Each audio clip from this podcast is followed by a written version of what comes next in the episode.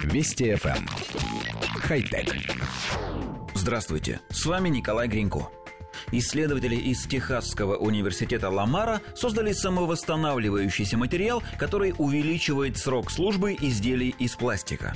Новый материал после повреждения самостоятельно восстанавливает свою структуру благодаря смоле – Внутри напечатанного на 3D-принтере образца расположены небольшие резервуары с жидкой смолой. Она способна затвердевать под действием ультрафиолета. Если на пластике возникает трещина, вытекающая изнутри смола сразу же ее устраняет. У материала есть только один минус. Для полимеризации требуется довольно много ультрафиолета, поэтому приходится использовать дополнительный мощный источник. Исследователи хотят улучшить технологию до такой степени, чтобы для затвердевания смолы хватало обычного солнечного света. Если материал сможет удовлетворить все требования, есть надежда на то, что в будущем он будет использоваться при создании многих часто ломающихся элементов. Например, благодаря ему можно будет создавать долговечные оправы для очков или подошвы для обуви.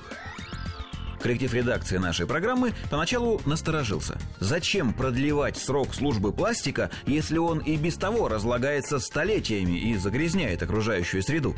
Немного погодя, мы сообразили. Идея в том, чтобы изделия из пластика реже выбрасывали, поскольку они будут дольше оставаться в рабочем состоянии.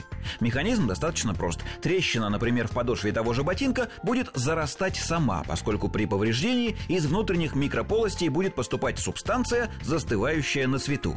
И вроде бы все должно работать, особенно если для этого будет действительно хватать солнечного света. Однако давайте представим тот же самый ботинок. Он состоит не только из подошвы. В его изготовлении используется ткань, кожа и другие материалы. Они тоже имеют свой срок службы, и рано или поздно обувь все равно попадет на свалку. Но теперь в ее подошве будет содержаться дополнительный полимер, защищающий ее от разрушения. То есть пластиковый мусор нового поколения будет разлагаться намного дольше. И, соответственно, еще больше загрязнять окружающую среду. По нашему мнению, новая технология не поможет человечеству улучшить экологию. Может быть, мы, конечно, чего-то не понимаем, хотя... Вести FM. Эм. Хай-тек.